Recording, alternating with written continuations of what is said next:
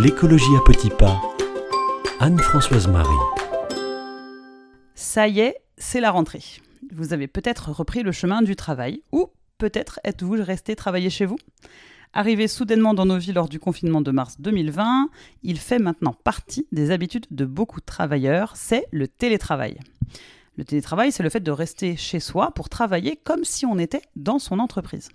Ce n'est bien sûr pas possible pour tous les salariés, ça dépend beaucoup du secteur d'activité. En France, en moyenne, 22% des salariés y ont eu recours en 2021, principalement des cadres. Mais le télétravail, est-ce que c'est bon pour la planète? Souvenez-vous, je vous ai déjà dit que la principale source des émissions de gaz à effet de serre en France, c'était les transports.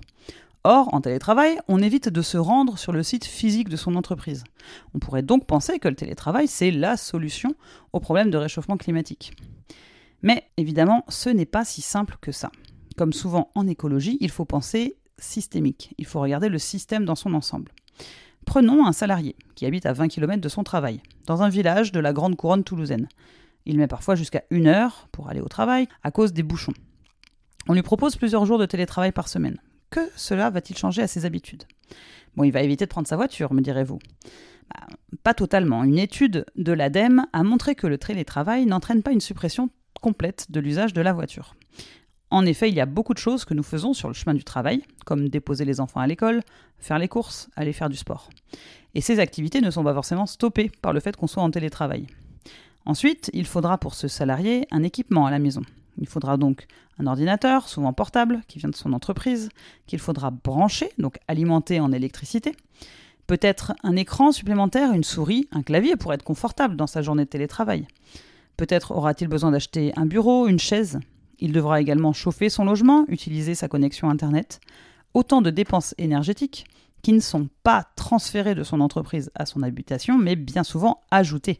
L'entreprise n'arrête pas de chauffer ses locaux si la moitié de ses salariés sont en télétravail.